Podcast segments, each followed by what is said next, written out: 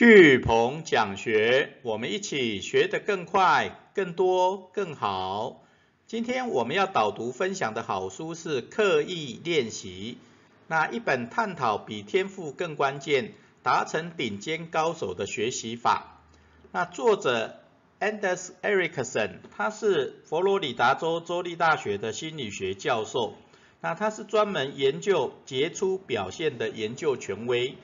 那他所的研究啊，曾经被很多的畅销书所引用啊，包含一万个小时的法则的艺术、恒毅力及我比别人更认真这几种畅销书啊，所以这本书真的是经典好书。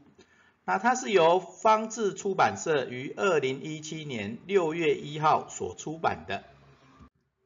那我们今天一样会用一页九公流的方式来为大家导读这一本好书。那所谓刻意练习是一种有目标方向的学习，那也是有教练指导的练习。那透过长期大量的专注练习来达成顶尖的目标或境界。所以我们会跟大家分享好自己整理的一张表格啊，来分析一般练习。跟目标练习还有刻意练习三种练习法的不同，然后它最主要是透过大脑的可塑性啊来练习，然后练出心智表征，然后能够运用在工作上、生活上，然后去练出从非凡的路线图练出顶尖高手的能力。那最后我们结语就是时间用在哪里？成就就在哪里？那首先我们先来看前言。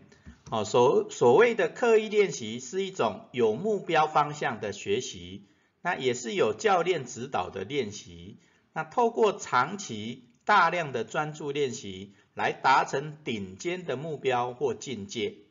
哦，所以刻意练习真的是哦一种你需要达成一种。特定的目标，哈，或你想要达成一种顶尖高手的一种练习方法。那我们来看，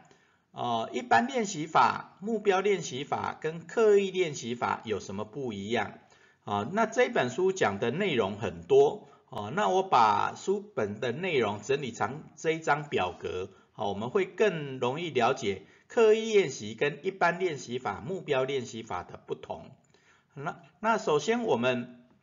想要在一个领域成为好手、高手到顶尖高手的过程中，哦，需要做哪些的动作跟方向的练习？那一般好手，例如说我们只是想要骑会的脚踏车，好，学会一件事情，那你就可以用一般的练习法设定目标，然后学习相关的方法，哦，练到满意，让习惯成自然，哦，就像我们骑脚踏车一样。哦，你只是想要学会骑脚踏车，然后去你想去的地方，OK？那就是这就是一般练习法。那目标练习法，它就有点像你要成为一个高手，骑脚踏高手，哦，能够去上场比赛的高手，那他就必须除了前面两个以外，还必须要有明确的目标，然后讲注专注力，然后要能够有意见回馈，哦，教练的回馈。那你练习更需要跨出舒适圈，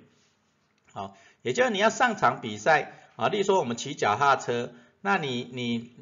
只要学会啊去你想去的地方就可以。但成为高手，你想要在赛场上跟人家比赛，好得得到冠军啊，成成为高手，那你就必须要有一个明确目标，好，例如说去参加比赛得第一名，那你练习的时候要讲注专注，哦，因为专注练习。是一切学习的基本嘛，一切练习的基本。好，你专注练习，你才能够突破你的能力，然后达成相关的目标。第三个要有意见回馈，好，就像你要有意见回馈，好，做不管做测验也好，好，不管老师的指导也好，透过意见的回馈，你才知道自己不足在哪里，弱项在哪里，你才能改进。那第四个最重要的就是说。你必须跨出舒适圈，啊，任何的学习在原原地学习，当然没有办法突破嘛。所以你要跨出自自己的舒适圈啊，不管是知识也好，技能也好，你要跨出舒舒适圈去练习啊，你才能达成目标。OK，好，那这是透过比赛成为高手的一种目标练习法啊，目标练习法。那你要成为顶尖高手，你要成为顶尖高手，不只是说去参加比赛这个目标而已，你更希望能够成为。一流的顶尖高手，甚至世界级的顶尖高手，哦，那这个时候就必须透过刻意练习。那刻意练习除了前面啊一般练习、目标练习的这六种方法以外，还有两个最重要、最特别的地方。第一个，你要设定有顶尖高手的领域，哦，就是你学习的领域必须要顶尖高手，哦，世界级的高手的这种领域，啊，不管是音乐啦。啊，不管是运动啦，啊，就像我们前阵子的奥运，啊，你要以顶尖高手的领域，哦，可以可以有目标的，啊的方向来练习，哦，会很重要。那第二，最后最重要的一个就是要找到好的教练来协助练习，哦，好的教练来协助练习，啊，因为好的教练会有那一个领域的专业知识跟长期的经验，那就更能够知道。啊，你的弱项在哪里？强项在哪里？啊，需要用什么样的练习方法？啊，刻意练习的方法，跨出舒适圈的练习的方法，啊，让你达到顶尖的境界。OK，啊，所以这就是你要从好手到高手到顶尖高手的三种练习方法。好，从一般练习、目标练习到刻意练习。OK，好，所以刻意练习是能够让你达成顶尖高手的一种练习方法。好，那我们来看看要达成顶尖高手的练习方法，它的理论何在？啊，第一个理论就是呃，大脑是具有可塑性的。我们以前在大脑八本的时候知道，啊，大脑喜欢变化，大脑是有可塑性的。啊，所以你怎么去练出大脑的可塑性？啊，那它的在第前面的章节有讲到，假如大驾驭大脑与身体的适应力，啊，驾驭大脑与身体的适应力，好，我们身体当然可以适应很多的环境，对不对？那大脑其实也可可以，那大脑怎么去去发挥它的适应力？啊，那第一个就是大脑会因密因为密集训练而成长跟改变，啊，大脑会因为密集训练而成长而改变，啊，那我们如果只是一般训练。训练或一般的学习，它大脑其实只是小改变，那久了又恢复你的习惯领域原来的舒适圈，其实也不会有太大改变。所以要透过密集的训练，大脑就会开始改变。第二个是挑战恒定性，好，迫使身体产生变化，哦，因为我们身体如果在太过习惯一个环境，太过习惯一种方法，啊，它就其实不会带来改变。所以你要挑战恒定性，好，要让自己处于一种变化的环境，好，就像我们刚刚有讲，大脑是有可塑性的，大脑是习惯变化的，所以你要挑战恒定性，去迫使身体产生变化。那第三个是透过长期的训练来重新塑造大脑，啊，透过长期的训练来重新塑造大脑。啊，就像我们前面讲的，大脑会因为密集训练而成长改变嘛，所以你就要设定长期的目标啊，长期的训练方法来重新塑造大脑。OK，那这个时候大脑就不只会发挥潜能，那更要去打造潜能。OK，好，我们大脑的潜能都是透过刻意练习，透过长期的练习所激发出来的嘛，对不对？那我们的大脑其实具有可塑性，对不对？所以你更要打造新的潜能哦，去挑战新的各种的可能性，那这样才有机会达成顶尖高手的目标。好，那接下来我们再来看顶尖高手有什么跟人家不一样的地方哦，那就是心智表征哦。那心智表征在刻意练习这本书非常重要，OK 啊，那也是你顶尖高手跟一般高手、一般的好手最大的不一样。啊，顶尖高手的心智表征就特别强。那所谓的心智表征，就是你遇见一件事情，他能够认出背后的模式，然后迅速回应的一种表征。OK，好，所以认出模式，迅速回应的一种表征，啊，其实就有点就像我们讲的直觉，对不对？直觉，啊，你在做一件事情的时候，能够马上看到每一件事情背后的问题也好，知识也好，模式也好，那你就能够马上做出迅速的回应，啊，去做相关的活动，啊，行动，啊，带来改变，对不对？所以心智表征是一种认知模式。迅速回应的一种方式，哈，跟表征。那练出心智表征，练出直觉，它有什么好处？第一个就是有助于理解资讯，啊，有助于理解资讯，啊，那因为你在这个领域，啊，研究的够深，那你就能够当新的状况来的时候，你就能够了解它背后的资讯在哪里，背后的知识模式在哪里，对不对？第二个是有助于快速找到答案，好，有助于快速答找到答案，啊，所以透过刻意练习练出心智表征，那也就练出直觉的这种模式，那你就有助于很快速的理解背后的资讯，那也有助于快速找到相关的答案，那更有助于制定相关的计划，好，因为你知道资讯，你也知道可能的答案以后，那你要做计划就比较简单了。OK，那当然最后最重要的就有助于学习，OK，好，因为你知道，呃，每一个事情、每一个状况背后的问题，啊，背后你想要的目标，那你就知道要怎么去学习，OK，好，所以练出心智表征，练出一种直觉力，就是顶尖高手的特征，OK，好，那你知道。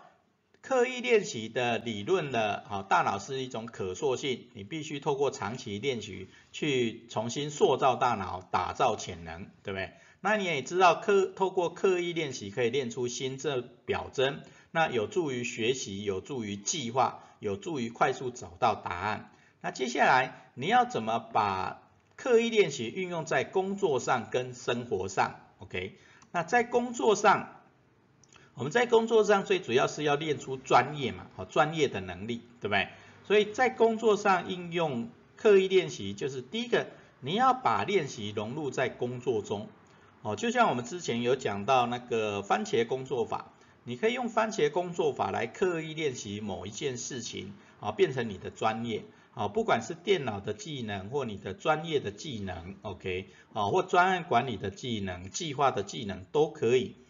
要把这样的练习融入到工作中，哦，那时间久了，你这样的刻意练习啊，就会变成你跟人家不一样的地方。那他讲的第二点就是着重传授知识的传统方法。哦，刻意练习不只是学知识啊，也是要学习新技能嘛，对不对？啊，所以透过传授知识的传统方法的学习，啊，这些都是基本功，啊，练基本功，啊，所以传统的学习啦、记忆啦、笔记啦，这些传统的方法都很重要，对不对？啊，这是学习知识基本功的一个必要的能力。那最重要的是要着重提升技能的新训练方法，好，也就是我们这一次讲的刻意练习的方法，对不对？那你。着重提升技能的新训练方法的刻意练习，啊，当然不只是我们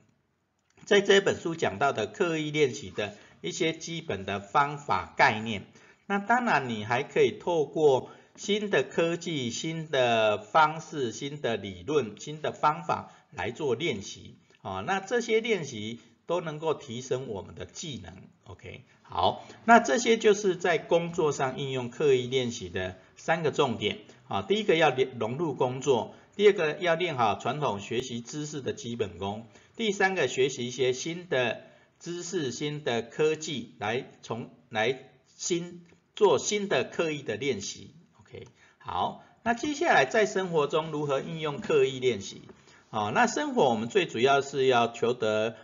幸福、均衡、圆满的快乐嘛，对不对？所以在生活上刻意练习，第一个要先找到好老师。哦，好老师可以引导你如何创造动态、均衡、圆满的幸福人生，对。第二个要专注投入，哦，生活生活你当然可以很休闲的去生活嘛，但但是有时候你专注生活，你其实会会更有幸福感，你投入也会更有幸福感，好，所以专注跟投入非常的重要。那第三个是找到持续不懈的动机，哦，持续不懈的动机，好，那这个就像在生活上应用刻意练习，就有点我们要学音乐啦，学画画啦，好，那这些可能在专业能力上，好，没有办法达到顶尖高手，对不对？但是你透过刻意练习，啊，不管音乐也好，画画也好，这种让生活更幸福、更圆满的这些练习，啊，这些兴趣，啊，这些目标，啊，那找到这些，嗯，音乐也好，美术也好，然后让生活更幸福的方法也好，它背后的动机，OK。啊，例如说你想要学音乐，好，想要学萨克斯风啊也好，弹钢琴也好，那你如果想要去弹奏给别人听，好，吹奏给别人听，那这也是你持续不懈的动机，OK，好，其实这个动机简单一一点讲，就是能够让自己快乐，也能够带给别人快乐的这动机，OK，好，所以在生活上应用刻意练习，第一个找到好老的好的老师。啊，能够陪伴你练习，那能够专注投入也很重要。那找到能够让自己变得更好、更快乐，也能够带给别人更好、更快乐的动机，也是非常重要。好，那他最后这一本书讲到，就是说你要达到顶尖高手的的路上，其实他有一个路线图，哈，达迈向非凡的路线图。那它有四个重点，第一个。一定要对那个领域产生兴趣，好，没有兴趣你刻意练习真的会很痛苦，对不对？啊，所以第一个要产生兴趣，第二个你要变得认真，啊，要要认真，啊，你要在一个领域有有所收获，然后成为高手，成为顶尖高手。但第一个一定要认真嘛，对不对？你认真，别人才会当真，对不对？那老师指导你，你才会觉得你的认真，那老师教练才会当真，好，去好好。给你刻意练、刻意的的指导啊，教练，那你就会变得更好，对不对？第三个，个人当然要全心投入，啊，全心投入，啊，你要成为顶尖高手，只有全心投入，对不对？啊，你不能什么都想要学，那你什么都想要学，等于什么都没有，对不对？所以刻意练习真的是要找到自己喜欢的领域，啊，想要能够帮助更多人变好的那个领域。全新的投入，啊，才会练得更好。那最后一个要开辟新路，哦，刻意练习不是同一种方法一直练，一直练，一直练，对不对？哦，他就有跟跟我们讲到，顶尖高手第一个要找到顶尖高手的领域，哦，那第二个要找到好的教练来协助练习。那他的重点在于，好的教练能够让你，让你，因为他有很多的知识跟经验。所以他当然一定会知道有一些新的方法，适合你的方法，哦，能够帮助你变得更好的方法，对不对？好，所以透过开辟新路，找到新的方法，好，找到新的知识，好，那这个可能是透过教练，哦，会会会更好，哦，因为他相关的知识经验可能会更多。那你偶尔也可以提供你的想法、创意。哦，或透过一个团队共学的社群，啊，提供新的方法、新的知识、啊，新的经验，那你就能够开辟新路，啊，去找到新的练习的方法，啊，那就更容易迈向非凡的路线，OK，好，成为顶尖高手。好，最后我们来看一下，好，我们今天刻意练习这一本经典书，啊，最主要是帮我们分析。从好手、高手到顶尖高手，他透过一般练习法、目标练习法到刻意练习法，成为顶尖高手的一些重点。然后了解大脑是有可塑性的，然后去驾驭大脑的跟身体的适应力，练出心智表征，然后运用在工作上、生活上，然后自己一步一步练出，找到你成为非凡顶尖高手的路线图。好，那最后我们的结语就是：时间用在哪里，成就就在哪里。啊，时间用在哪里，成就就在哪里。哦，刻意练习真的是一种长期大量的专注练习啊，所以你花的时间在哪里，未来的成就就会在那里。好，我们最后学思型的反思行动是：你想刻意练习哪个领域？为什么？你想刻意练习哪个领域？为什么？哦，就像我们人生有八大领域，对不对？啊，不止专业的领域，然后事业的领域、学习的领域、心灵的领域、家庭的领域、人际的领域，啊，健康的领域，有很多的领域，哦，都可以让我们去发挥，对不对？啊，能够让自己变得更好，也能够帮助别人变得更好，OK？好，所以我们想想看，你想刻意练习哪个领域？为什么？好，我们今天巨鹏讲学导读说书刻意练习就到这边，感恩。